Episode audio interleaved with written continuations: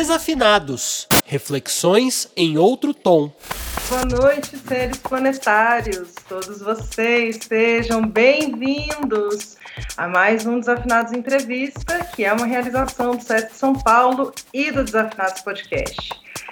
Se essa ainda é a sua primeira vez aqui com a gente, é, saiba que o Desafinados é um programa de conversas semanais sobre alternativas para um mundo em transformação, que você pode ouvir nos principais tocadores, este e todos os outros episódios que a gente fez no ano passado e neste ano em parceria com o SESC no YouTube, seguir nas redes sociais como arroba desafinadospod e para esse projeto Desafinados Entrevista, assistir a todas as lives que a gente realizou aqui em 2021 nos tocadores do SESC. Então, dados todos esses recados iniciais, a gente vai falar de um tema que define bastante a essência desse projeto aqui, o Desafinados Entrevista, que é a canção brasileira. Num país caracterizado por uma cultura letrada restrita, a canção tornou-se um meio privilegiado de se pensar o Brasil, circulando em diferentes espaços culturais e segmentos da sociedade ao longo dos séculos 20 e 21. Como aponta o mestre Zé Miguel Wisnik, a canção torna-se uma forma de reflexão brasileira na qual as linguagens poéticas e musicais não se tornam mais pobres por serem elementares, mas se transformam, aspas, na matéria de uma experiência de profundas consequências na vida cultural brasileira e nas últimas décadas. Ele ainda diz que o lugar em que a ferida, a canção é o lugar em que a ferida se expõe e se reflete com todo o poder explosivo do que ela guarda de recalcado, irresolvido e potencialmente afirmativo. Bom, qualquer semelhança com a nossa realidade hoje não é coincidência. Então eu convoco os nossos convidados. Rômulo Frois, conta, começa contando quem é você, o que você faz, do que vive, como é que você se alimenta. Eu me chamo Romulo Frois, eu sou cantor, compositor e produtor musical e um completo viciado em produzir discos, em criar discos e fazer discos, essa mídia obsoleta no século XXI. Esse sou eu. Uau, esse cara é ele. E você, Cauã, quem é você? O que você faz? Do que vive? Como é que você se alimenta no Brasil? Bom, é, antes, de, antes de falar quem eu sou, eu queria agradecer muito o convite de, da galera aí do Desafinado, que na verdade também é a galera do Musicodade, eu estou perdido porque vocês trabalham demais, então não sei quem é quem.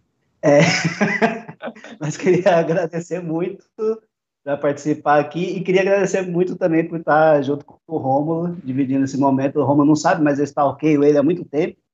Quer dizer, já sabia, né? A gente tem contatos em comum e tal, estava comentando com ele que eu citei ele na minha tese e tal, enfim. É, então é um prazer muito grande de estar aqui dividindo esse espaço com vocês. Eu sou a Cauã, professor de literatura e de outras cositas mais aqui no interior de Pernambuco, no agreste pernambucano é, mais especificamente em Garanhuns, a terra do nosso querido Dominguinhos, que está livre assim em nossos corações. E foi criado no interior de São Paulo, portanto meio caipira, assim, fui para a universidade, para captar, fazer universidade, daí eu virei um pretinho na USP, depois eu passei mais um, tempinho, virei um pretinho doutor, depois um pretinho professor universitário, e estamos aí, várias coisas acontecendo nesse momento, mas, enfim, de vez em quando escrevo umas coisinhas, sou blogueirinho também, e de vez em quando eu recebo uns convites da hora como esse para trocar umas ideias. A Cauã, Rômulo, é uma alegria enorme promover esse encontro entre vocês, que eu já tinha esse desejo de promover há muito tempo. Sejam muito bem-vindos ao Desafinados Entrevista. E bora lá falar do estado da arte da questão. Do século XX, o chamado século da canção, pelo Luiz Tati, aos tempos atuais das redes sociais e dos influencers, eu queria saber de vocês: a canção popular ainda tem o poder de cantar em verso e prosa as grandes questões nacionais? A Cauã, o que, você acha? Eu a bola para mim. Bom, eu acho que sim. Na verdade, a música continua sendo esse espaço fundamental, a canção, no caso, continua esse espaço fundamental de compreensão do que nós somos e, sobretudo, do que nós gostaríamos de ser. Então, ela continua tendo esse papel social, político, cultural absolutamente decisivo. Mas, em certo sentido, algumas coisas efetivamente mudaram, principalmente se a gente for pensar naquilo que o Luiz Tati está tá chamando do século da canção. Porque o Tati está pensando ali, basicamente, na tal da linha evolutiva, né, que é aquele termo, assim, né, a expressão do Caetano, que é cheia de complicações, mas enfim. MPB, bossa nova, samba, essa tal dessa linha evolutiva, que é, durante um grande período, além da década de 60 e 70, ocupou um papel muito central, no, digamos, nos afetos políticos e culturais também porque era uh, um dos principais instrumentos da indústria fonográfica que estava em processo de ascensão, enfim. Então, é, essa centralidade, se a gente for se a gente pensa em ditadura militar, a gente imediatamente pensa em Chico, Caetano e Gil como formas de resistência, Milton Nascimento, Cálice. Hoje, se a gente for pensar resistência ao fascismo, a gente pensa em é, Felipe Neto. Então, se a gente for pensar em figuras que se associam imaginariamente, é Olavo de Carvalho, não é um, um, um, músico popular que está no centro desse debate, ocupando esse lugar. Então, você teve alterações, principalmente porque a gente sai, como está na própria pergunta, né? a gente sai da era da canção e passa para a era da internet, a era dos digital influencers, que é outra coisa. É, mas, por outro lado, a gente não pode dizer que a gente não, não tem uma produção absolutamente politizada e engajada. Na verdade, eu, a Cauã, arrisco dizer que hoje a gente tem uma produção ainda mais engajada do que na década de 60 e 70 em alguns sentidos até melhores do que naquele momento. Então, se a gente pegar, é, por exemplo, a gente tem um gênero como rap, que é um gênero que é todo engajado, e cujo alcance é muito maior do que as canções de protesto da década de 70, em termos de influência também.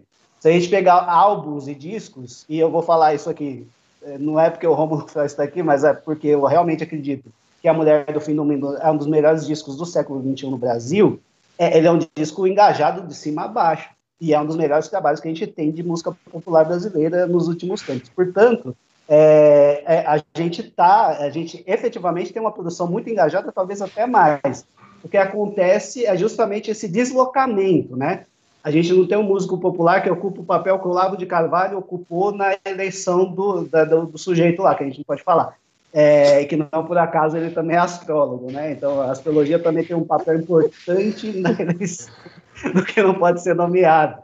É, ou seja, para mim o que parece que ter saiu de cena é essa centralização da MPB em termos de organização do imaginário político numa espécie de frente única de resistência que ao mesmo tempo era mais imaginária do que efetiva, que no Brasil você não tinha, sei lá, aquilo que aconteceu com o Fela Kuti, né, que declarou sua casa um território ah, independente e foi metralhado, tal, você não, não era não tinha esse equivalente em termos de música popular. O que vai se aproximar depois é o rap, enfim, mas é outro momento. Mas imaginariamente, em termos simbólicos, imaginários, você tinha essa centralidade que hoje foi deslocado, né? Então, é, é, estão muita gente fica procurando cadê a para não dizer que não falei das flores do meu tempo, como se isso fosse uma questão, então provavelmente nem é mais, mas enfim, mudaram várias coisas. É, enfim. Romulo, e para você que é compositor, queria saber, a canção ainda tem o poder de colocar ali o termômetro na, nos, no, nos grandes temas sísmicos da nação? Então, são, são duas coisas. Eu, criador, absolutamente acredito nisso. Meu trabalho tem a ver com isso, os meus discos têm a ver com isso, e eles refletem o meu tempo. Meu tempo.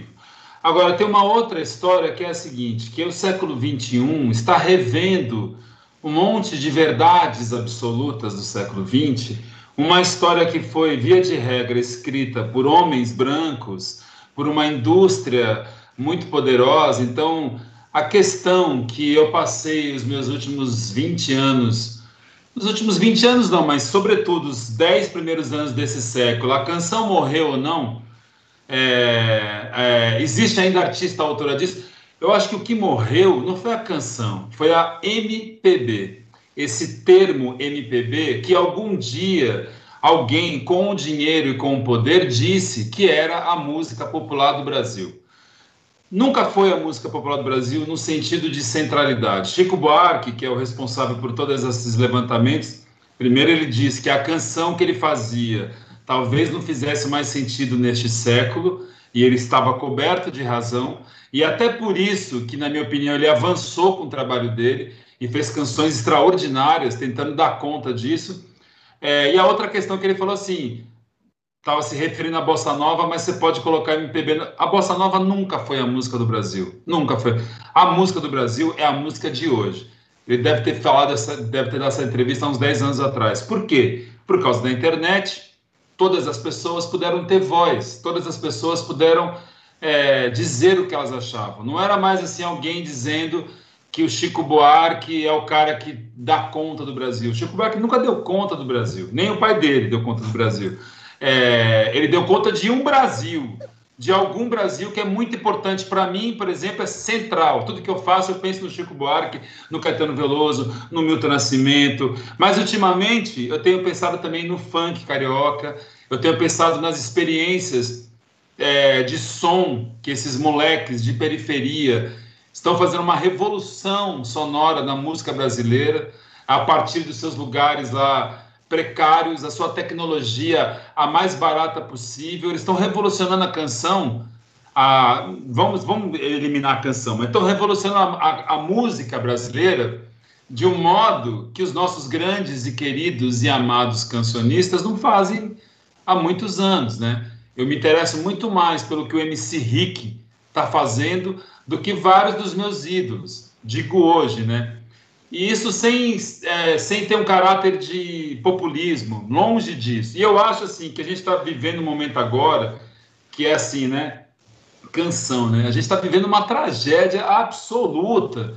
E eu sempre fico pensando assim, cara, eu devia estar tá, pegando em armas e não tocando violão, né? Mas aí aquele clichê batido funciona, né? Minha árabe é meu violão, né? O violão lá do Wood Guthrie, né? Essa, essa máquina mata fascistas. Eu acredito muito nisso. E eu acho assim que para além disso, para além dessa coisa ter descentralizado, para além de uma voz, não tem mais uma voz que dá conta do Brasil. São várias as vozes. E aí eu acho que aparecem outras vozes. Aí eu estou falando de críticas e de pensadores. E aí é uma grande honra e prazer estar com a Cauã aqui, porque ele é certamente uma dessas vozes. O que ele vem fazendo lá na revista Bravo, por exemplo, se metendo para falar com Vinícius de Moraes, se metendo para falar de uma galera que não pode falar, né? E aqui ninguém está querendo cancelar ninguém, porque eu não cancelo ninguém, esse termo horroroso. Mas é isso, né? É, eu acho que a gente está na hora de repensar tudo. A gente está em vias de comemorar 100 anos do, do, da, da Semana de Arte Moderna e ninguém vai cancelar, ninguém vai conseguir cancelar aquilo, mas como para citar um outro cara que é muito importante para mim, o professor da UFRJ, Bernardo Oliveira, que está querendo falar da turma do Estácio e não do Mário de Andrade. O Mário de Andrade já tem quem fale por ele há 100 anos. Quem é que vai falar da turma do Estácio? Então, eu acho que é isso, sabe? A gente tem que parar, a gente que eu digo o senso comum.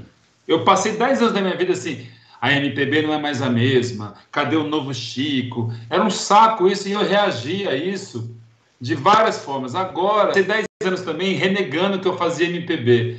Agora eu estou super tranquilo, eu faço MPB, que é um gênero de música que, que dá conta de toda a música produzida no Brasil, do funk carioca ao forró, tudo. A gente é os famosos apropriadores culturais que se apropria de tudo e que, e que tenta dar conta de um lado político, de um lado amoroso, tal da coisa. E isso não é a música do Brasil, isso é um gênero que se chama MPB. E agora a gente tem que, não é reescrever, mas escrever uma outra linha evolutiva, porque aquela linha evolutiva definitivamente não é possível. Uma linha evolutiva que contorna o Ismael Silva, que contorna o Pixinguinha, que contorna o Donga, que contorna o Moacir Santos. Só estou falando de preto aqui, né, para deixar claro do que eu estou querendo dizer. Essa coisa do racismo estrutural, não sei o quê. E eu acho isso super, super rico, assim, super a gente tem que começar a olhar, e aí, de novo, ninguém vai cancelar a Bossa Nova, o Tom Jobim, ninguém vai cancelar nada, nunca. Eu, pelo menos, nunca. Mas eu quero incluir outras coisas. E para isso, gente como o Acauã, o Bernardo, o GG Albuquerque, um outro menino que é muito ligado nas músicas de periferia, enfim, eu aprendo muito com essas pessoas e fico muito assim entusiasmado com fazer canção nesse presente, pensando em tudo isso, né? E eu acredito sim que canção é o lugar de se pensar o Brasil e é o lugar de tentar mudar o Brasil, mas não, eu acho que não é mais sob a baliza dos nossos grandes mestres, Luiz Tatiza, Miguel Bisnick. Aquilo ali faz parte da nossa história, aquilo ali é lastro para gente como a Cauã, Bernardo e GG levar para frente, levar para frente sobre novos, novos pontos de vista e sobre nova baliza e de preferência sob baliza nenhuma. Chega de, de linhas evolutivas, chega de, de é, ah, o, o, o, cara que pensa o Brasil, é, tem que ser cada vez mais plural, e eu acho que é isso que a gente está vivendo.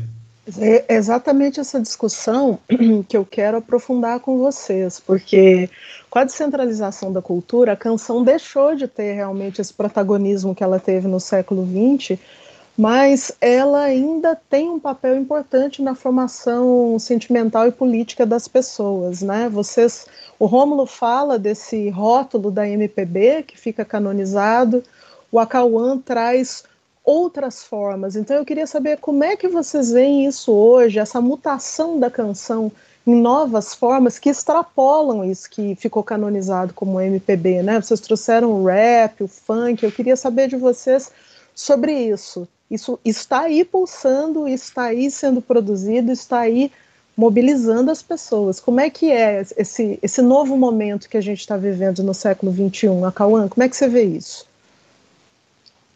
É, eu acho que essa que sim, né, a música continua com esse papel de, enfim, de mobilizar afetos, mobilizar, criar sujeitos, subjetividades, formar politicamente, formar culturalmente. É, isso faz parte falar DNA do povo brasileiro, mas está na constituição da nossa formação enquanto sujeito, sim. Isso, essa centralidade não vai ser perdida. Pelo menos, eu não sei se aconteceu alguma coisa, assim, mas é, pelo andar da carruagem não vai ser perdida, não vai ser perdida tão cedo. E, e, e, de fato isso acontece em diversos momentos. Já que você, você falou do rap, já que né, puxando para a minha praia aqui, essa relação de música e resistência né, música e resistência política, música e formação de sujeitos políticos, por exemplo, ela acontece desde sempre. Se a gente pegar no, a relação entre não só música, mas arte, cultura e, e, movimento negro, por exemplo, é uma relação muito intrínseca. Assim, inclusive, todas as vezes que tem uma, um movimento de é, de romper, de, de, interrupção, de perseguição, de articulação política do movimento negro ao longo da história, é a música que segura as pontas. Então você tinha lá, na época da escravidão, um movimento abolicionista negro muito forte, o negócio foi ultra reprimido, vieram para cima, tal, o que, que acontece? Começa a ter articulação pela cultura, capoeira, samba, etc. Depois você vai ter a, a Frente Negra Brasileira, quando veio Vargas e, e Proíbe, é, mais para frente vai ter o Abdias Nascimento com o Teatro Experimental do Negro. Mesma coisa a relação do rap com o movimento negro organizado dos anos 70. Então, essa relação entre arte, formação política, ela é muito orgânica e constitutiva ao longo de toda a história da, da música popular. É claro que vai mudando de sentido, vai ressignificando, sempre vai ter gente que vai é, dizer o que está na frente, o que está no centro, qual, qual é o principal, etc. E eu acho que realmente eu concordo totalmente com o Romulo nesse momento não faz sequer sentido é, procurar por esse centro. É claro que vão ter as hegemonias, daqui a pouco né, a gente vai falar, do, não tem como não falar do sertanejo, obviamente. Tem as hegemonias, mas é, é, é isso não é uma, é uma hegemonia econômica, principalmente, não é uma hegemonia cultural, é outro, é outro rolê. Hoje o caminho, é, de fato, é a pulverização, a polarização. E daí é, eu estava acompanhando, para citar um, um, crush meu, eu tenho vários crushes, um deles é o Silva Almeida, né? E daí eu estava vendo uma live do Silvio Almeida, que, enfim, é um dos maiores intelectuais negros, um dos maiores intelectuais pontos no, no Brasil na atualidade, e ele estava falando justamente do rap, né? E ele estava falando que o papel que o rock cumpriu na década de 50 e 60 de formação de, do próprio conceito de juventude, e, e, uma juventude enquanto uma categoria política, que o rock meio que cria isso na década de 50 e 60, né, principalmente, e que vai ter um impacto muito político muito forte no final da década de 60, o rap vai fazer isso com é, a juventude negra periférica de todo o globo. E daí, quando entra, no caso da juventude negra periférica, entra a, a, a questão do racismo, que é o, a tecnologia principal de fundação da modernidade. no Brasil estruturalmente, né? Portanto, é, e, e, o rap, um, um, movimento cultural inserido no interior do hip hop e tal, é, portanto, essa dimensão política da arte, é, ela existe desde que, enfim, não, não vai deixar de existir no, no plano musical. E, enfim, o rap faz diversas coisas. Aqui no Brasil, a importância, o impacto cultural, geracional, é absolutamente extraordinário. A gente está vendo isso, caras como Emicida, Mano Brown, nomes que se tornam os principais intelectuais do Brasil no momento, surgem no, no interior do movimento hip hop. Isso é, é grande demais, assim. É grande demais e não cabe de fato nas caixinhas. O rap ensina pra gente o que é racismo no Brasil. O rap ensina a nomear o rap é, muda a ideia do que é periferia. Gente está falando hoje em vários lugares que a periferia do caralho é foda, é massa, é por causa do hip hop, em grande medida, não é por causa da grande imprensa. Tá? Gente está é, essa ideia de que bandido bom é bandido morto, o rap sabe que isso é, é, é por exemplo, é o, a estrutura raci, é, racista por excelência, sabe que é preciso se contrapor a isso mesmo pensando em relação à periferia. É, enfim, e em relação ao MPB, o rap mostra que justamente não só, como o Romulo disse, a ideia de MPB naufragou em grande medida, apesar de virou outra coisa, mas aquela ideia da linha evolutiva naufragou, como a ideia de Brasil e de povo também naufragou. Não é mais a mesma coisa. É por isso que não dá mais para dizer o que, que é música popular brasileira, porque o que, que é povo, o que, que é Brasil? Veja, o povo que o, a MPB clássica estava cantando não é o povo do Bolsonaro, então é povo também. E aí? Como é que fica essa situação? Então, é, essa relação, é, é, é, eu acredito que ela seja intrínseca, enfim, e vai perdurar. Hein? Rômulo, por favor. Você, eu sei que ainda tem, assim, Mas... você se inspira ainda. Eu já vi você falando da, da de, do, do, modo de compor, do tipo de tecnologia que é usada ali, que usa o telefone, que faz um determinado som. Por favor. Não é, não é que, eu, não é que eu me inspire no funk, eu me inspiro em, assim, desde a. Eu comecei a gravar discos é, que, eu, que eu considero ainda, porque tem um passado ali de uma bandinha de rock adolescente que ninguém conhece, não tinha internet, tá bem guardado. Mas o meu primeiro EP, que é de 2001, ou seja, faz, faz 20 anos agora, é isso, a música brasileira morreu, a canção morreu, tu, tu, tu tinha morrido, né? Falei, cara, então eu faço o que então, né? Eu enterro, o que, que eu faço? Então, desde então, eu, eu, eu produzo coisas que para mim vai fazer aquilo ir para frente. Então, eu comecei, por exemplo, não por acaso, não por acaso, porque se é para eleger uma única música, que é a música do Brasil, e ainda que ela tenha sido elegida de um modo escuso pelo Getúlio Vargas, por outros motivos, é o samba. Ponto. É o samba. Então, eu identifiquei no samba um caminho para ir para frente. Não no Caetano Veloso, no, no, Gilberto Gil, no Milton Nascimento, nesses caras, né? Eu fui dar conta do Nelson Cavaquinho, do Zé Cat, do Paulinho da Viola. Então, desde então, eu vou dando conta dessas coisas. Aí, o que é, para mim, um negócio que eu não entendo? Eu adoro o que eu não entendo. Eu não entendo funk. Eu acho aquilo uma loucura. Aquilo é reflexo de um profundo abandono do Estado. O funk é muito acusado de ser pornográfico, de ser mal educado, de serem uns moleques que não têm respeito com não sei quem, de serem misóginos, de serem machistas, né? A acusação em cima de muitíssimo parecida com o que era o samba no começo do século XXI. Não por acaso são as mesmas acusações. É muito sexual, é muito é coisa de vagabundo, de vadiagem e de gente sem cultura, né? Então, 100 anos depois se repete os mesmos preconceitos. Quando eu ouço aquilo, eu não sei de onde vem, como é que eles produzem aquilo. Eles estão pensando em termos é, que se aproximam muito de música contemporânea erudita. Eles estão pensando, eles estão pensando em harmonia e melodia. Eles estão pensando em frequência grave e frequência aguda. Eles estão pensando em reprodução eles gravam uma coisa, vão no baile funk, ligam lá na caixa. Se o grave não bater no peito, eles voltam para o estúdio, eles metem uma grave. Isso é música contemporânea erudita. Obviamente que não, eles não estão pensando nisso, mas é o mesmo comportamento. Então, eu, enquanto um artista de MPB, que é um artista que se apropria de todas as coisas feitas no meu país, sobretudo no meu país, eu acho que eu nunca desde o começo, eu nunca tive influência fora, isso eu acho uma grande coisa do Brasil, né? Imagina se você é inglês, cara, você não tem nada o que fazer, né? É aquela mesma música, é o Beatles, legal, massa, mas bicho, né? Não tem nada ali. Que... Aqui não, aqui, cara, é uma quantidade. E a, e a maravilha de agora é justamente essa.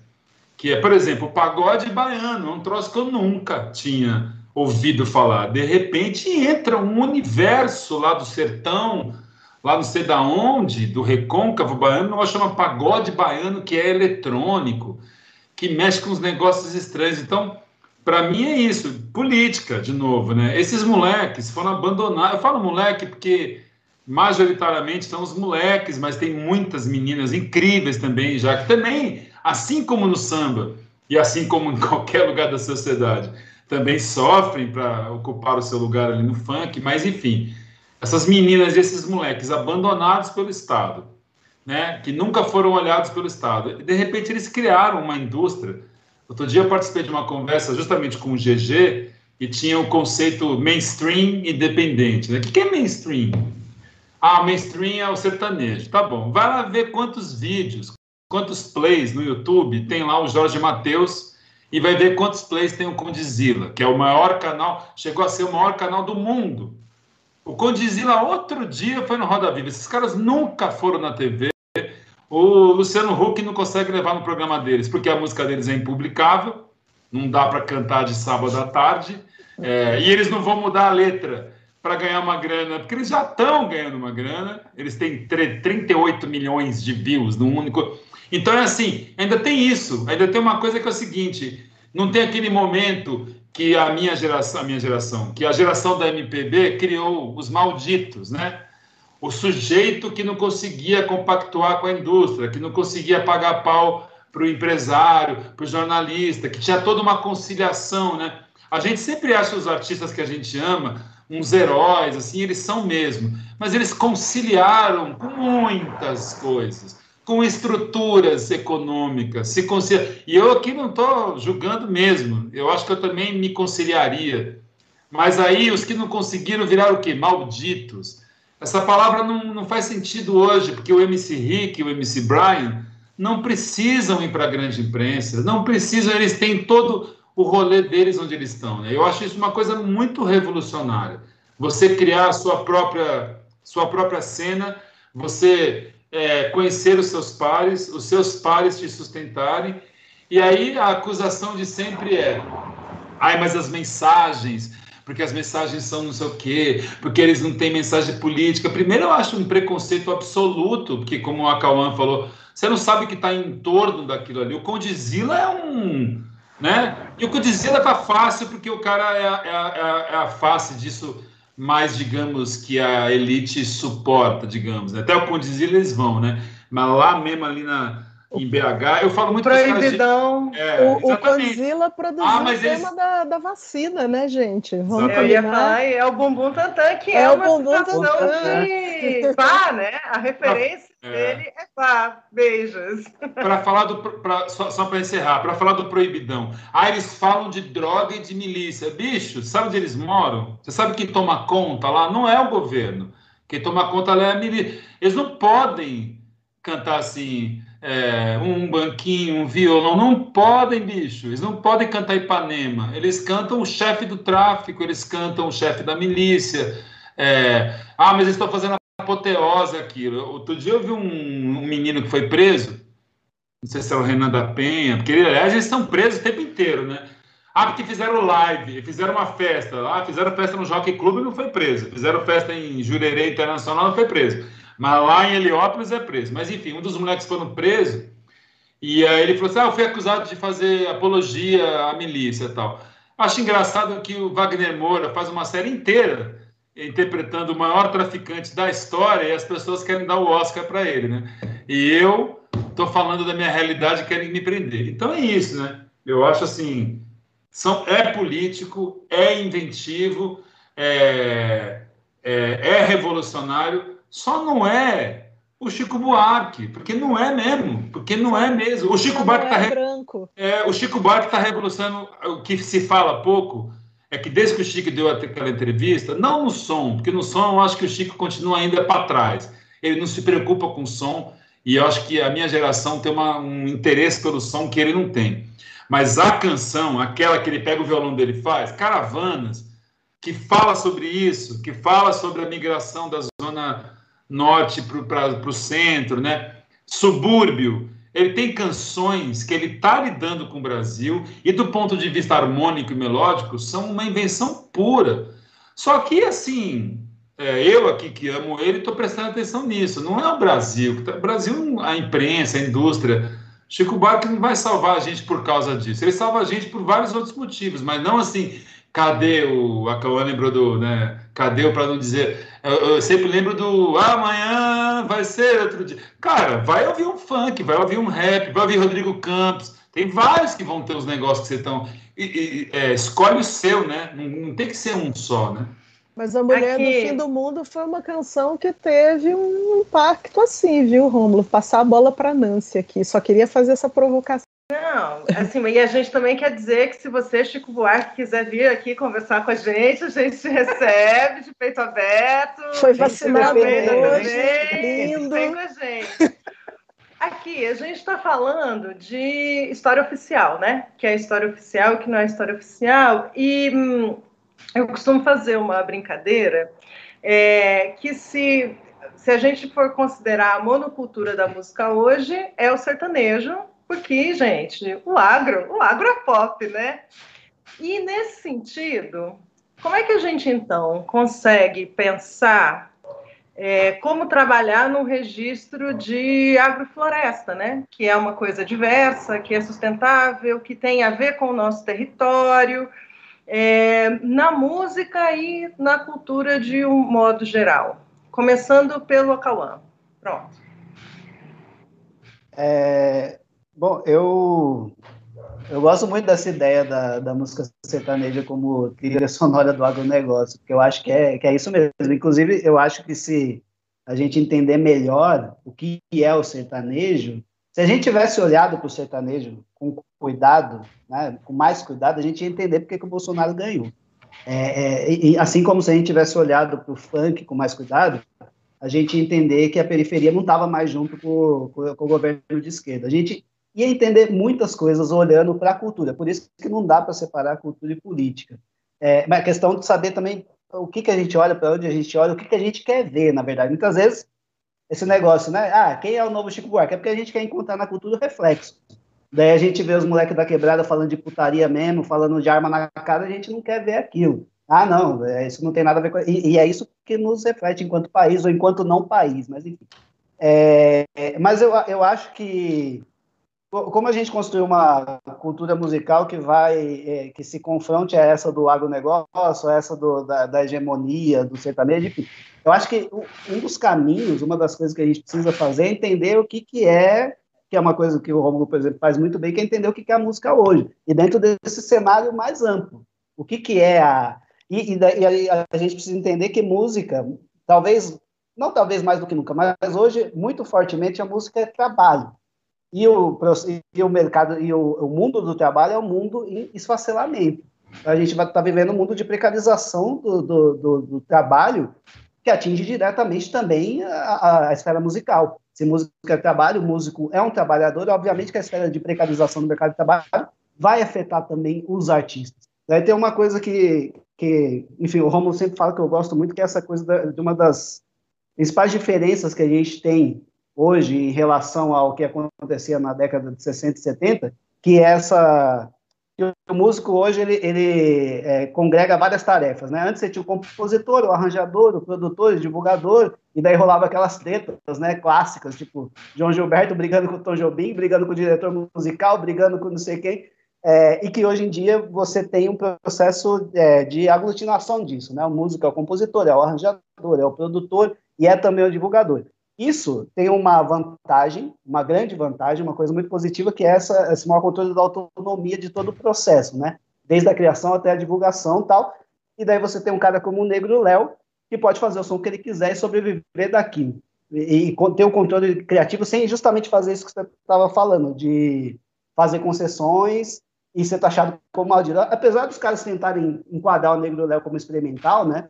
Ele fica puto, porque não é isso, ele é um preto fazendo outra coisa como se ele tivesse que fazer samba, sempre não é isso. É, mas é, ele consegue sobreviver fazendo o som que ele quer. E, e, existe essa possibilidade que antes não, não tinha, era muito difícil, enfim. É, mas, por outro lado, eu acho que tem um outro aspecto desse processo de aglutinação, que é, é que é, é, o que a gente vive, a gente enquanto professor, enquanto, enquanto todo mundo, todo mundo que é trabalhador, que é um acúmulo de função, agora a gente não tem mais uma função, a gente tem várias, com diminuição de salário e perda de estabilidade. A gente está vivendo um processo de precarização geral que o músico está inserido. É, e nesse sentido é muito parecido que, que, enfim, com outros processos, a uberização, por exemplo. Né? Você tem uma possibilidade, você tendo um carro um celular, você tem um emprego garantido, mas você não tem estabilidade, não tem futuro, não tem aposentadoria. Então, sei lá, um cara como o Siba, por exemplo, ele é, um, a meu ver, ele é grande, ele é gigante, ele é tão grande quanto ao seu Zé Ramalho, Fagner, gente que eu adoro. Ele é muito, ele é muito monstruoso, Siba, ele é muito bom mesmo. É, e, e, um bom com possibilidades de comunicação com o público. É, a música dele é muito gostosa, toca no carnaval, todo mundo dança, é incrível aquilo. É, então não tem essa distanciamento, essa coisa de. Enfim, o cara é popular, só que ele nunca, não sei se nunca, né? Mas assim, dadas as condições atuais de precarização do mercado de trabalho no geral, no qual a música está inserida, ele não vai conseguir atingir o mesmo patamar de estabilidade, popularidade que o Alceu e o Zé Ramalho não por falta de qualidade, por falta de poder de comunicação, mas por mudança estrutural. O Ciba, igual a gente que está aqui, não vai se aposentar também. Ele está no mesmo barco, sendo um gênio. Então, isso é uma coisa que teve um, que tem uma mudança, uma mudança fundamental que a gente precisa compreender para poder lidar e encontrar formas de, de, de se contrapor a isso. Daí, por outro lado, a música popular sempre foi um espaço de resistência na precariedade. Então, a música não vai acabar porque você tem uma precarização geral das condições de vida e de existência. Não, a música sempre foi exatamente isso. O samba, por exemplo, os pretos estavam fudidos lá na escravidão, abandonados pelo Estado, o que, que faz? Samba, capoeira tal. Isso cria condições de possibilidades reais de existência. Então, a música é isso também. Ela não vai deixar de existir porque você tem um processo de precarização da vida. Por outro lado, isso impacta diretamente na, na, na existência, na produção, nas condições de, de subsistência dos artistas. Isso tem reflexo na forma musical. Tem é, a sua fala me lembrou um, um, artigo muito interessante que saiu hoje é, de, um, de um profissional da comunicação que é o Danilo Janjacomo falando que é, nós estamos exaustos comunicando para outras pessoas exaustas e cansadas. Né? Então, assim, para além de tudo, a gente também está num lugar onde tudo é muito e ninguém aguenta mais nada.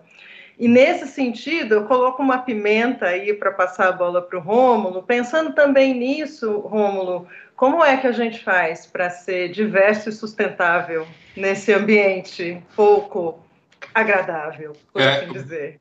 É, dizer.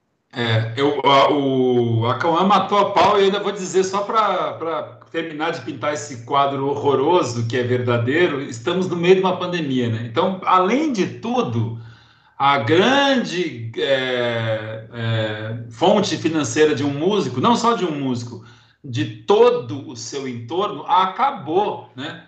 Os técnicos estão passando por um período inacreditável, assim, né? Inacreditável. Então, sei lá, é, eu acho assim, é, adorei isso também, né?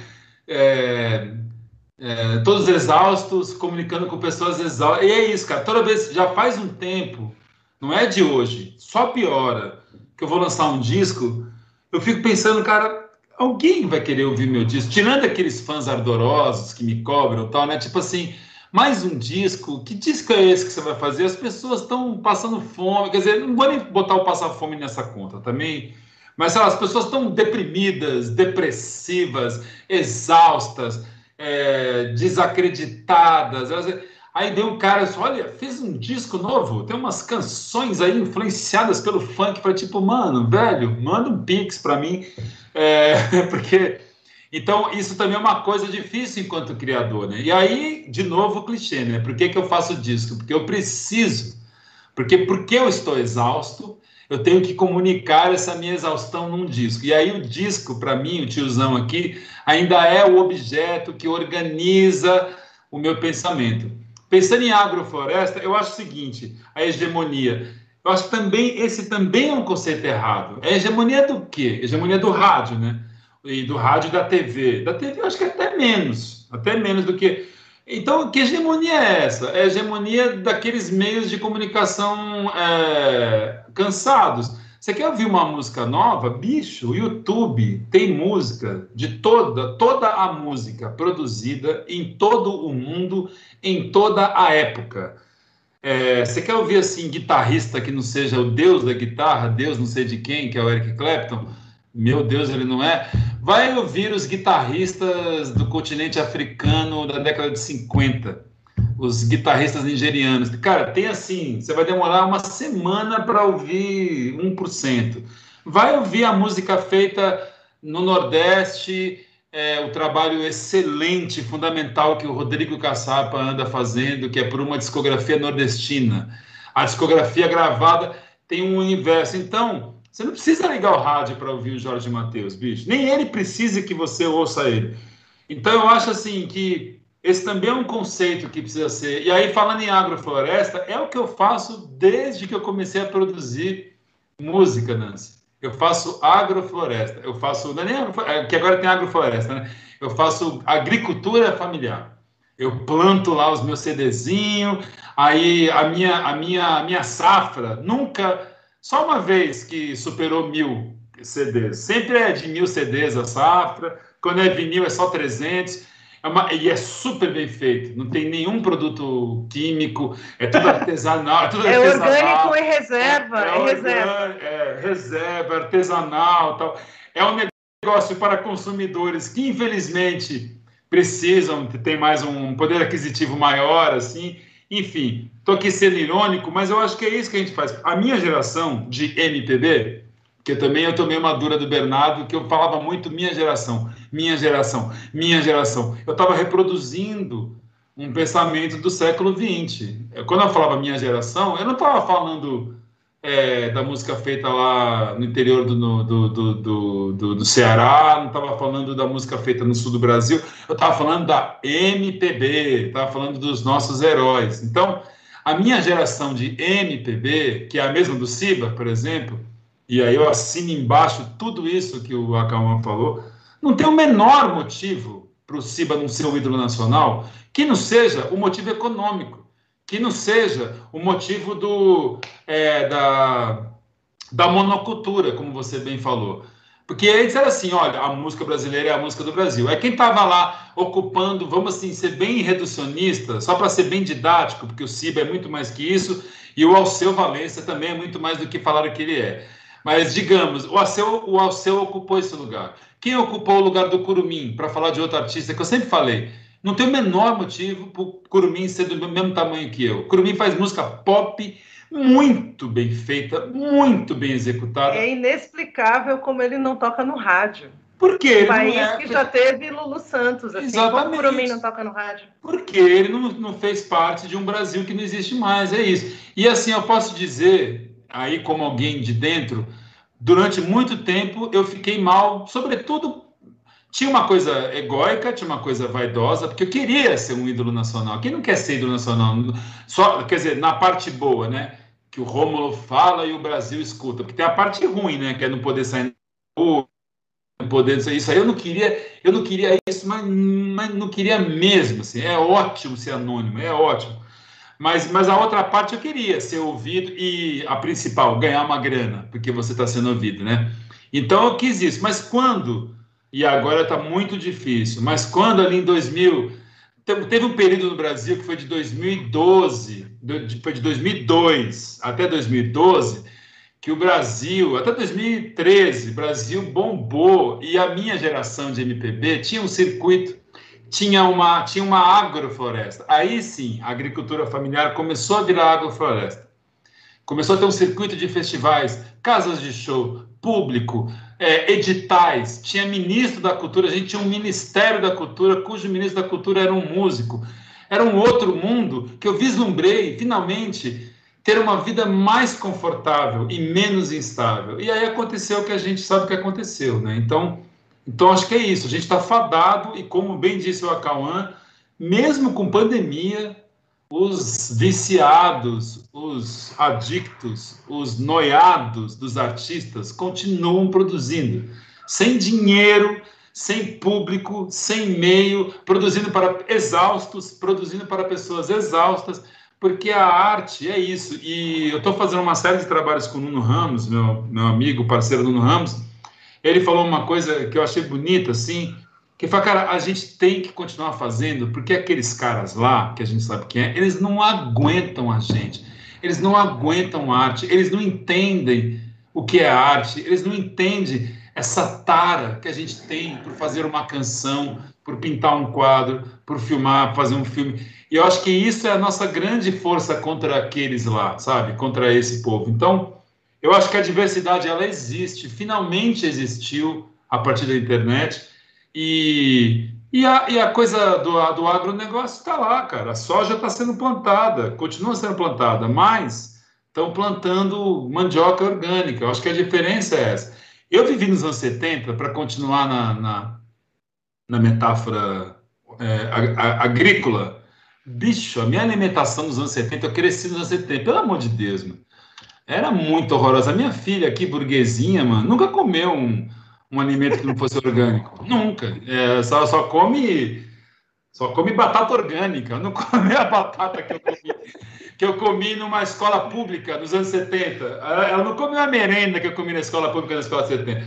Então eu acho Coca-Cola na chupeta, não é, Coca-Cola não, é, Coca-Cola na mamadeira. É, é. Então, assim, eu tô, tô, sendo meio bobo, assim, meio irônico, mas para dizer porque a gente está precisando, porque como você mesmo disse, a gente está exausto, é, Cara, a gente tem coisas. A minha mãe é ótima para isso. A minha mãe é muito boa para isso, que é uma pessoa muito simples, não estudou tal.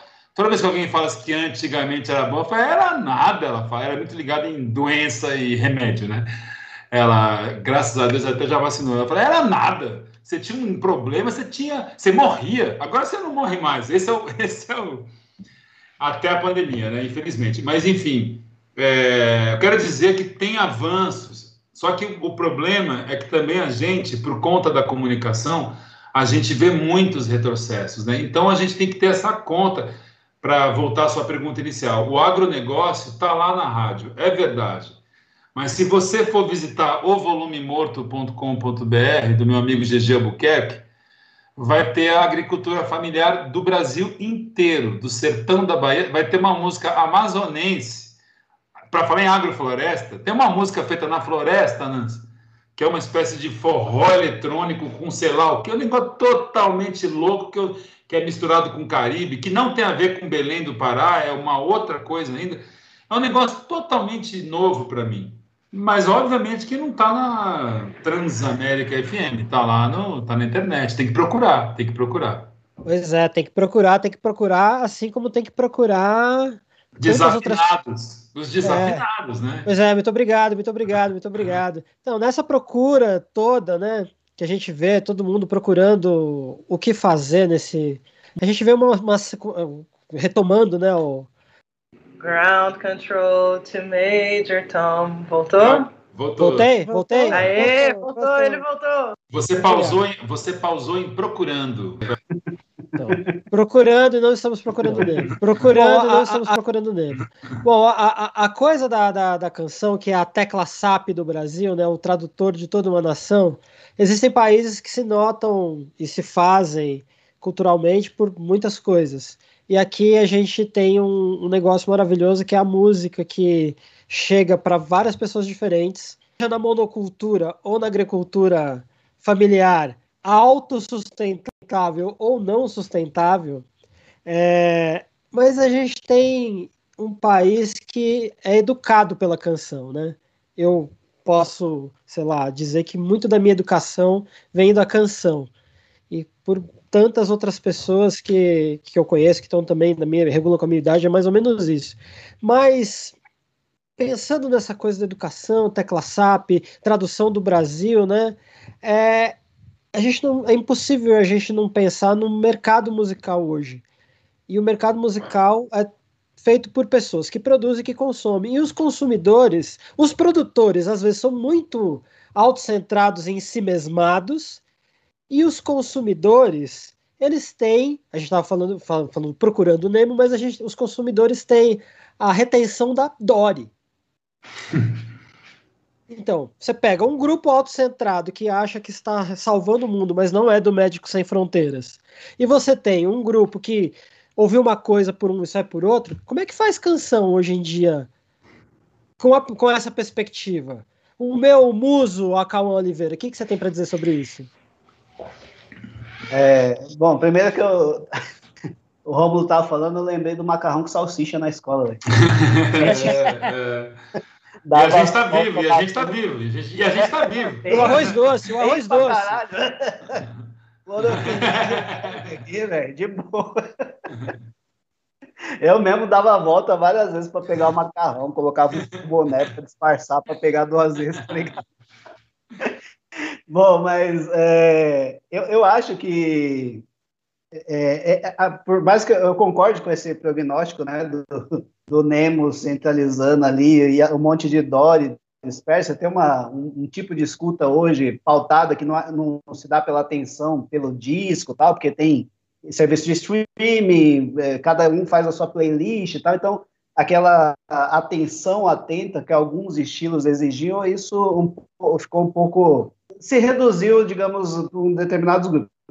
Mas, por outro lado, eu acho que a música popular nunca foi isso exatamente. Você tem momentos da história onde é, é, ela, essa atenção que se dava, por exemplo, à música de concerto, ou que a bossa nova exigia, um tipo de jazz, mas que não é o jazz lá que era feito para dançar também, é, isso em alguns momentos específicos, um tipo da MPB, e às vezes dentro da, da MPB clássica tal, e às vezes mesmo dentro dela é, um disco do Gil você precisa ficar mais atento, o outro não. O outro é para você colocar lá e curtir. E as duas são grandes, as duas são pensadas. Então, eu acho que, é, na verdade, muitas das grandes inovações que a gente tem na história da música popular brasileira são pensadas, pelo contrário, para a rua, para a festa, é, para você, para a canção que está tocando no rádio, para você curtir, assim. Então, sei lá, você pega no, o samba dos anos 30, a formação do paradigma do Estácio, ela se dá por uma necessidade da festa, uma necessidade do corpo, e não uma necessidade da atenção. Da... É claro que isso progressivamente vai criando alterações a partir da relação dessa mudança na rua com a forma disco, com a mídia disco, isso cria alterações estéticas e tal. Mas é, eu acho que não é um problema, a princípio, para a música popular isso, porque ela, ao longo dessa história, ela é pensada assim, o Cacique de Ramos fez isso, Luiz Gonzaga pensava no show e não necessariamente no disco, sabe?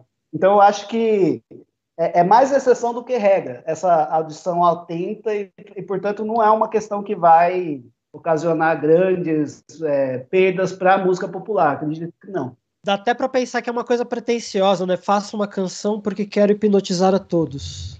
É.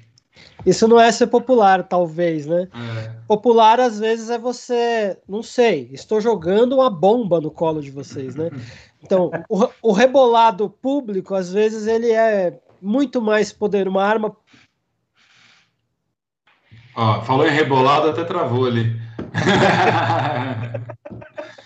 Ó, você foi Ó, você foi falar em rebolado e você travou, viu, Ivan? Você travou, você voltou, Ivan? Mas Voltei, ó, hoje eu parei. Eu vou pegar. Eu parei. Eu, você falou no rebolado. O rebolado público é uma arma, não sei o quê. Uma arma política é. necessária, muito, às é. vezes muito mais punjante, envolvente e comunicadora do que palavras ao vento. É. As, será ou não? E é, Interrogação. E é uma arma que eu, infelizmente, não a possuo, nem enquanto pessoa física, porque eu não tenho rebolado algum, e nem enquanto artista, porque a minha música não faz ninguém rebolar. É... Sempre dá tempo, sempre dá tempo. Mas é, eu até fiz, falando em audição, né? As várias questões que você. Eu até fiz um disco que se chama Barulho Feio, que eu estava questionando essa escuta contemporânea. Nunca enquanto acusação, nunca enquanto aquele músico assim, eu faço uma música que ninguém ouve, a minha música. Nossa, eu detesto um músico que acha que o mundo tem que parar para ele, bicho, se vira tal. Mas eu fiz um disco que lidava com isso que as pessoas ouvem música no celular, elas ouvem música no computador com uma outra janela aberta. Eu fiz um disco que chamava Barulho Feio, que eu coloquei o som da rua dentro do disco. Então você estava ouvindo a canção, tinha alguém falando mal de não sei quem, tinha alguém protestando, tinha um pastor dando a palavra. E aí, no mínimo, aquele disco incomodava a audição de alguém que não estava afim de. Sabe assim? Eu, já achava bom quando ele incomodava. Aí algumas pessoas falavam para mim assim: mas e se as pessoas ouvirem só uma faixa do seu disco? Cara, as pessoas fazem o que elas quiserem, elas ouvem do jeito. Eu nunca vou indicar a audição um da pessoa. Seus, né? Cada um com os seus. Para falar de educação, os pontos que você levantou. Meu pai é um sujeito do sertão da Bahia que estudou só até o terceiro ano primário e foi educado pela Rádio Nacional. Assim, era uma das pessoas mais inteligentes que eu conheci na vida. Achava que a bossa nova tinha acabado com a música brasileira. Ele não ouvia música brasileira depois da bossa nova, incluindo o filho dele. É, era só pré 56 é, educado pela Rádio Nacional, fã de, de Orlando Silva e Jamelão. Então, sim, a canção educa, mas não só aquela canção. A canção do MC Rick educa, educa de algum jeito. E educar também é uma palavra que a gente tem que tomar cuidado, né? Como se eu ficasse, ficasse mais inteligente porque eu ouço Chico Buarque. Eu conheço um monte de gente que ouve Chico Buarque que é bem burra. É, isso não é garantido, não é por osmose que você fica inteligente. Mas mas a canção faz isso. A canção, por exemplo, te mobiliza. A canção me fez. É... A canção também, mas eu vou falar de artes plásticas agora. Eu tenho todo um universo nas artes plásticas. Eu tive uma, uma, uma mobilidade social na minha vida porque eu quis pintar, porque eu quis desenhar. E de onde eu vinha não existia isso. Meus pais nunca botaram um pé no museu. Então, onde é que eu vejo esse negócio que eu gostei? É num, é num lugar que chama museu. Aí a gente acha às vezes que museu não tem nada, né? Não serve para nada. Aí eu fui no museu e falei, nossa, mano, que bagulho louco. Aí eu vou fazer faculdade de artes plásticas. E aí eu devo ao meu pai e minha mãe não terem me enchido o saco para não fazer, que já foi a grande coisa que eles fizeram. Era do tipo assim, não, artes plásticas, vai fazer contabilidade ou sei lá o quê, coisa que dá dinheiro, né? Então, arte também é uma mobilidade social, né? Então, eu acredito nisso. E aí, terminando as várias questões que você levantou, por que fazer canção? Eu acho que é por, por causa disso. Porque, primeiro, é como eu me enxergo no mundo, é, como eu entendo o mundo. Eu fiz, sei lá, eu tenho uma pastinha assim, que é Letras Quarentena. Hoje eu terminei, hoje eu terminei mais uma, bateu em 49. Fiz 49 letras para vários parceiros, sobretudo um em especial que eu nunca conheci, que eu nunca vi o cara, o cara mora em Teresópolis, Tiago Rosas, meu parceirão, já fiz 15 músicas com o cara e nunca tomei um café com ele, por conta dessa pandemia. Mas as minhas letras, todas falando da pandemia, não de modo que eu chamo hashtagiano, né, que eu chamo de canção de hashtag, quando a canção quer muito no tema, é, a Márcia falou da Mulher do Fim do Mundo, ele se tornou um disco político, não foi porque a gente pensou nisso, a gente fez um disco político porque somos políticos, é, o tempo inteiro, mas não tinha uma direção assim. E não, a gente escolheu grandes canções, quer dizer, quem escolheu foi a Elza Soares. A gente deu um monte de canção para ela escolher, muitas. Ela escolheu aquelas. A gente fez os arranjos. Em nenhum momento a gente pensou, ah, o movimento negro, o movimento. E aí a canção, sobretudo o título, virou um hino para vários movimentos é, do Brasil inteiro. Eu e Alice Coutinho, os parceiros que fizemos ela, liberamos ela toda semana. Então, para falar também que arte ela é política em si mesma, até quando ela não é pensada para isso. O disco seguinte da Elza Soares já foi pensado para isso, porque aí a própria Elza Soares, quando ela vai fazer Deus é Mulher, ela já botou o olho nisso. Ela falou: opa, teve um negócio ali que deu certo e que eu gostei. Então, então é isso, né? É, então, por que fazer canção? Porque eu acredito que no meu agronegócio, a minha agricultura familiar, que, não, que não, nunca é mais do que mil batatas, agora acho que é zero batata, porque eu acho que nem vou mais fabricar disco. É só as batatas lá do Spotify. É, vai ter alguém que vai ser tocado. Que nem um dia eu fui tocado pelo Nelson Cavaquinho, que nem um dia eu fui tocado pelo, pelo Caetano Veloso, sabe? Que nem um dia eu fui tocado pelo meu pai, cantando aos pés da cruz do Orlando Silva. Então eu acredito nisso mesmo. Aí o que eu tenho. Dia, Rômulo, só te interrompendo, um monte de gente ouviu tua música na novela e isso fala muito do papel da canção no Brasil também. Exatamente, exatamente. E, e isso é uma coisa para amarrar um outro assunto que foi popularidade, né? Ah, o Rômulo não é popular. Quem é que disse isso? A canção Mulher do Fim do Mundo é muito popular. Ela é muito popular, ela é cantada em manifestações tal. Só que é óbvio, eu não tenho inocência, não é a minha canção, é a voz de quem está cantando aquela canção, a Elza Soares. Né? Ela que fez aquela canção. Então, canção, cara, canção é um troço que a gente não dá conta dela, não sabe que ela vai, que vai se, se tornar, o que vai acontecer com ela. E eu acho que eu faço arte para isso, para me salvar. Primeiro é para me salvar, para dar conta dessa vida trágica que a gente está vivendo. E depois, porque alguém vai gostar, cara, alguém vai curtir, alguém vai escrever para mim. Tem dia que chegam os umas. Você tá mal, assim, exausto, né? Para usar o termo lá, resgatar o termo da Nancy. Você tá exausto, você tá. Aí chega alguém, cara, te manda uma mensagem no Instagram. Esse é o dia. Uf, opa, ganhei mais um dia. E assim vai. É. O Acauã vai fazer a tese dele e me cita. Opa, ganhei mais 28 dias. E assim vai, você vai ganhando dias. Pois é, nesse, nesse ganha dias, nesse ganha dias é, é muito legal dizer que como compartilhável, invisível, o que é que é uma canção, né? A gente pode até dizer tecnicamente que é isso que emociona, que faz rir, que faz chorar, que melhora dia, que faz você ir do céu ao inferno. Esse troço é a gente tem um jeito, uma forma, uma régua, um compasso que é nosso, né? Que a gente tem muito que se orgulhar, estudar, aprender, compartilhar, que é a nossa música, a nossa canção. Você falou da Elsa e assim, é, a Elsa tá aí, né? Então, Elsa Soares, se você estiver com a gente, ouvindo a gente, venha falar conosco. E indo para o final, porque uma hora vai ter que acabar, né? Senão ficaríamos três dias falando aqui do latifúndio de Rômulo Flores e da beleza de Acauã. Mas, como tudo tem que acabar, vamos partir para um final a jato, porque temos pouco tempo. E aí eu sempre peço para todos os nossos convidados e também para a voz do Sesc, que é um Aquela voz. Aquela voz. No pique, no pique, no pique, sem delongas, qual foi o acontecimento chocante cancioneirizante da semana. Escolha aleatória, Nancy Silva, por favor, diga-nos. Ah, essa semana a gente teve o Dia Internacional da Mulher, né?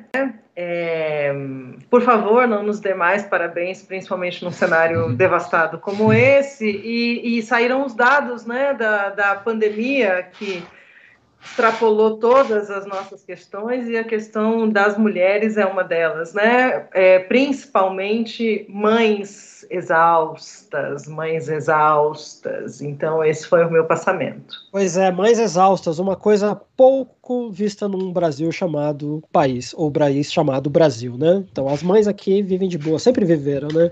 Mães do nosso Brasil, um beijo para você. Um beijo para minha mãe, Dona Jandira que também é mãe de Nancy Silva. Márcia Fraguas, a Mineirinha, a Mineirinha, com mais livros na estante desse Brasil, conta pra gente. O repositório de informação.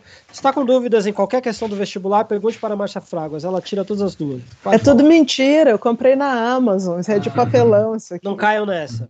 O meu passamento da o semana, meu passamento da semana foram os últimos acontecimentos, políticos, né? políticos, né, do Supremo, a coletiva de imprensa de hoje cedo. Eu tô passado até agora, é o que eu posso dizer.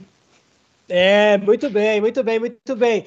Maiores cantores, um dos maiores cantores e compositores e artistas em extensão territorial do nosso Brasil, porque o cara é grande, né?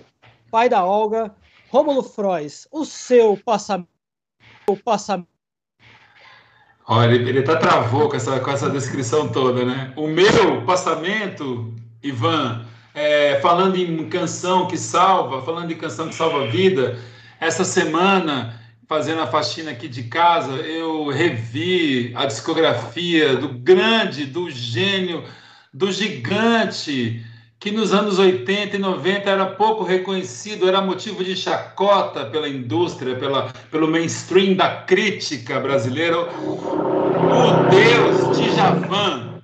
Então é o seguinte, pega o Djavan desde o primeiro disco de 76 e vai ouvindo até o Novena, pelo menos, que é de 94. Vai dar uns 10 ou 12 ou 15 discos uma obra-prima atrás da outra, é uma maravilha da canção brasileira de todos os tempos. É, ouça a discografia de Djavan, que a sua vida será salva. Ouça a palavra. ouça a palavra de Djavan. Djavan, um beijo, querido. Fale com a gente. Agora eu vou passar a palavra para Tess da minha manhã. Acab... É, bom. Tomou susto, hein? o meu passamento da semana, então, é, é o Príncipe em Nova York 2, que é um filme que está na Amazon, que trata de um retorno de um rei, e quando tem um rei ilegítimo lá no trono, esse rei volta, causa um temor, esse rei novo, que tinha um amigo de Curitiba, mas que ele vai embora, é, e daí o, rei, falso rei que está no poder, começa a usar máscara, é uma doideira, assim. Então é um grande filme, para quem é fã aí do Ed Murphy, é, é muito interessante, eu recomendo assistir. Acalma, acalma a caneta mais rápida desse Brasil. O homem é uma máquina de escrita. recomendo todos os textos de Acalman Silva nas revistas, sites, blogs e etc. O cara é demais. Bom, a voz desse programa, Silas, o seu passamento. No meu, no meu pensamento da semana, eu acho que é a coletiva de imprensa de hoje cedo também, como a Márcia, sem mais delongas. Pois é, o meu. Rolou até uma gritaria aí, hein, ó. o meu passamento, companheiros. É esse, né? E é isso. Bom, e agora indo para o final, finalmente. É, agora, depois disso, acabou tudo. E aí, vamos todo mundo cantar. Eu vou pedir para Nancy Silva uma dica cultural e um cantarolar de uma canção que ela adora. Caramba! É, a capela, sem acompanhamento. Caramba! É, bom, eu sou uma pessoa que ama, né, canção, muito, muito mesmo. É, e tenho em, em algum lugar um, um, uma curiosidade, um não entendimento do que é o funk, né, em si, toda essa manifestação. É, e um produto super mainstream que eu acho sensacionalmente bem feito consegue enredar isso, que é o Sintonia, que é uma série que está na Netflix que é produzida pelo Condzilla e que traz aí é, outras realidades e, e como essas vidas são enlaçadas e principalmente como essa música faz sentido para essas pessoas que estão no fronte do país, né? Assim, então, é, essa é a minha dica. Eu não vou cantar, não. Vou cantar, ah, puta merda, não faça isso. É, eu vou cantar, não. Você tá louco. Tudo a bem, sua dica, sua dica, Cauã. É a dica. Escapou bem, velho. Olha, na hora é, Minha dica é a seguinte, são é, muito rápido, assim, três. Um documentário do Jorge Ben, que tem no Instituto Moreira Salles, na verdade em formato de, de podcast, né, de áudio e tal, mas é fantástico, é produzido pelo Paulo da Costa. Tem outro lá do João Gilberto, que o Romulo participa, que é muito bom também, enfim, os documentários da Rádio Batuta. É, recomendo também ouvir a obra do Luiz Caldas. A obra recente do Luiz Caldas é um negócio assim. O, o Facebook dele é demais, é demais. É incrível, é, é incrível. incrível. Desde 2013, ele está fazendo um disco por mês. Ele tem mais de 120 álbuns gravados, sempre com música inédita e gravando todos os instrumentos. É incrível. E por último, o próximo disco da Carol com K. Não interessa qual é, mas vai ser o grande acontecimento. Polêmico esse é o Cauã Oliveira, é o Cauã Oliveira. Vamos lá, quem falta, quem falta, quem falta? Falta eu somente? Eu acho eu? que sim. Eu não, eu não, eu não tenho que falar, não? Você eu e você fomos excluídos, Rômulo. Meu Deus é, do céu. É. É, desculpa, gente, é que eu tô pensando no quadro anterior. O tempo urge, estão aqui, o relógio está correndo, então, perdão, perdão. Ouvintes, perdão assistentes, perdão. Márcia Fraguas, qual é a sua dica? Qual é a sua dica? Eu tenho duas dicas. Uma é um texto do Acauã, que está acho que no Medium dele, que se chama para que discutir com Madame? Leiam esse texto, esse é um texto importante. Eu falo que o Acauã, assim, não precisa nem me pagar para pedir para as pessoas lerem as coisas dele, que eu já faço de graça esse serviço, viu, Acauã? E a segunda dica é um livro do Túlio Ceci Vilaça, que parece que está aí assistindo a gente, que é o Sobre a Canção, é uma série de artigos textos que ele publicou no blog dele, que saiu aqui nesse livro maravilhoso e que também tenta é, abordar o estado da arte dessa questão que a gente está debatendo aqui. É isso. Muito bem, muito bem, muito bem. Passando a bola agora para ele, que mora aqui, ó. Faz, e faz tempo, hein? O meu vermelhão, ele mora já há quase 20 anos. Éramos, éramos talentos jovens, ele tinha 3, eu tinha 4 anos. É. Então, é, éramos precoces, né? Mas o meu querido, amado, estimado Rômulo Frost, qual é a sua dica? A minha dica é um, os novos pensadores, os novos críticos. Tem um aqui presente. É, a coluna do Acauã na revista Bravo é incrível. Tá se metendo com uns assuntos difíceis de se meter. Deve levar altos haters, mas eu acho que aí tem que fazer esse. E aí eu quero também. O Túlio é um outro cara, grande cara, o blog dele. É, enfim, Leonardo Davino. Mas eu queria falar um especificamente, que é o GG Albuquerque, o volumemorto.com.br para voltar num assunto assim de hegemonia. Você não quer mais hegemonia? Vá lá no Volume Morto que você vai ouvir uma música do Brasil que poucas vezes foi, foi ouvida e, e entendida e analisada como o GG vem fazendo ao longo do tempo, ao longo de seus quase 24 anos. É incrível como ele seja tão jovem assim e fazendo um papel tão importante. Então, o volumemorto.com.br. O volume morto é viva e a minha dica é essa aqui, ó esse documentário, Palavra Encantada, várias entrevistas, uma dissecação da canção brasileira pela voz de várias pessoas que são importantíssimas há anos e serão por muitos anos, e é isso. Temos o um desafinado sobre canção. Ninguém cantou uma música que. O baiano de Juazeiro, Ju... João Gilberto, que dá, que dá nome a este programinha singelo, Desafinados. Agradecer também ao Marinaldo, ao Ted, a dupla Ted Naldo, incrível, ao Silas, ao Sesc. É isso. Beijo, Brasil. O podcast Desafinados é um programa independente e o ciclo de conversas Desafinados Entrevista é uma realização do SESC 24 de maio com apoio do Mundo Pensante. Se você tem dúvidas, sugestões, ideias para pauta ou outras coisas, fala com a gente nas nossas redes, arroba desafinadospod, no Instagram e no Twitter, e no YouTube Desafinados Podcast.